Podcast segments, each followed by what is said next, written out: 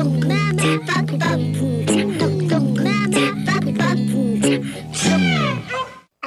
allez, une histoire.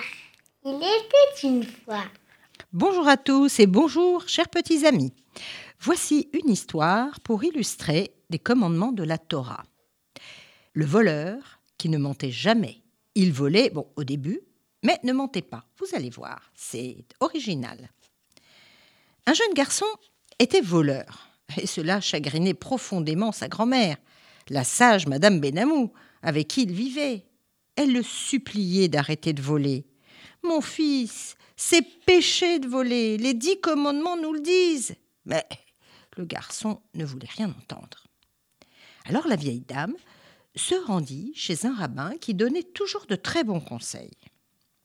Rave, qu'est-ce que je peux faire pour remettre mon petit-fils dans le droit chemin, celui de la Torah Le rave lui répondit Hum, Écoutez-moi, puisqu'il ne veut pas arrêter de voler, demandez-lui de ne plus jamais mentir.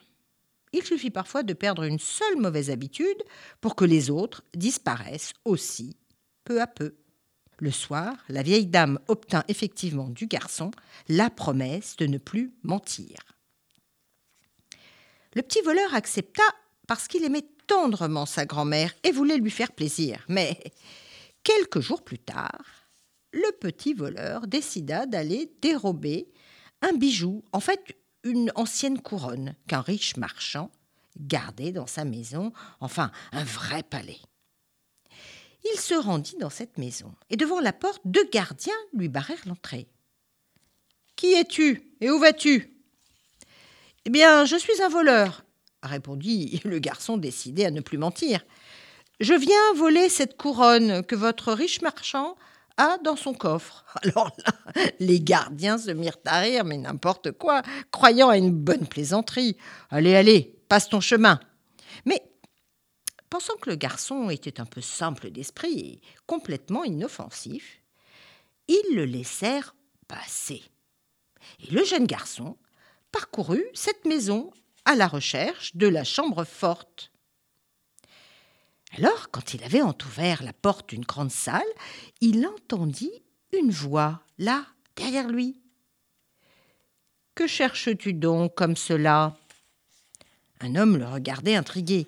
Alors le garçon lui répondit euh, Franchement, bah, je cherche la couronne qui est cachée ici. Ah bon? Et que veux-tu en faire Eh bien, je suis voleur, je veux donc la dérober pour pouvoir vendre les pierres précieuses dont elle est sertie. Ah, alors là, l'homme ne s'attendait pas à ça. Il réfléchit un moment et lui demanda de le suivre. Il le fit entrer dans une chambre magnifique. Et là, sur un coussin brodé, le petit voleur vit la couronne royale. Bah merci, merci, dit le jeune garçon, mais en récompense de votre aide, je vous donne ce rubis. Il dessertit la grosse pierre qui ornait la couronne. C'était un rubis magnifique, de la taille d'un œuf, éclatant comme un soleil couchant. L'homme était vraiment intrigué, il le remercia et lui demanda encore Et où vas-tu maintenant? Ben, je retourne chez moi, j'habite avec ma grand-mère, Madame Benamou. Et l'enfant sortit, après avoir glissé la couronne dans un sac. L'homme, qui n'était autre que le riche marchand propriétaire de ces lieux et donc de la couronne, posa le gros rubis sur le coussin brodé et resta dans sa chambre à réfléchir. Le lendemain matin, voici ce qu'il décida. Il convoqua son homme d'affaires, son homme de confiance. Mon cher et fidèle, on m'a signalé qu'hier soir un étranger s'était introduit dans le palais. Allez vérifier dans ma chambre qu'il ne manque rien. Alors l'homme de confiance revint quelques instants plus tard, la mine désolée. Monsieur, monsieur, on a volé la magnifique couronne. Ah répondit le roi. Et vous ne l'avez pas trouvé? Hélas, hélas, le coussin était vide. Il n'y en a aucune trace. Aucune trace, vraiment? Ben Non, non, rien, aucune trace, répondit l'homme de confiance. Le marchand sut alors que son homme de confiance hum, avait pris le splendide rubis, pensant que le voleur l'avait oublié et que personne n'en saurait jamais rien. Alors le marchand fit chercher le jeune voleur et devant tout son personnel lui demanda de raconter comment il se trouvait en possession de sa couronne.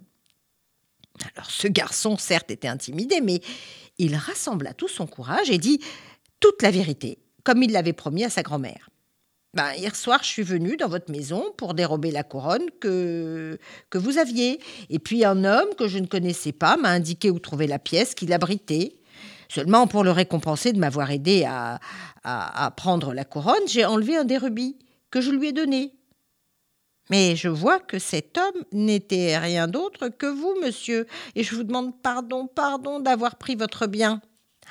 Waouh Un murmure parcourut toute l'assemblée du personnel. Quelle audace alors Il y eut un silence. Ce jeune homme sera dorénavant mon homme de main, un homme de confiance. Ah bon? Alors tout le monde ne comprenait rien, mais qu'est-ce qui se passe? Ce garçon a volé? Oui, ce garçon a volé, mais ce garçon n'a pas menti. Pas menti une seule fois. Il a toujours dit la vérité. Alors que celui-ci, là, mon homme de confiance, mon ancien bras droit, hein, il m'a trahi. Il a trahi ma confiance. Il a essayé de me tromper en me disant que le voleur avait tout emporté. Et il ordonna à l'homme de vider ses poches et en sortit le magnifique rubis. L'ancien conseiller fut chassé à jamais de cette riche maison et le jeune garçon devint, à sa place, et à la plus grande joie de sa grand-mère, Madame Benamou, un excellent homme de confiance, un administrateur efficace et loyal, reconnu partout pour sa justice et son amour de la vérité. Sa grand-mère, sage dame, lui avait bien recommandé de ne pas mentir, et il lui a juré qu'il ne volerait plus. Alors vous voyez, l'important, c'est de reconnaître ses fautes et d'accepter de les corriger. Il n'est jamais trop tard pour bien faire, en commençant par écouter sa grand-mère, sa sage grand-mère. Au revoir à tous.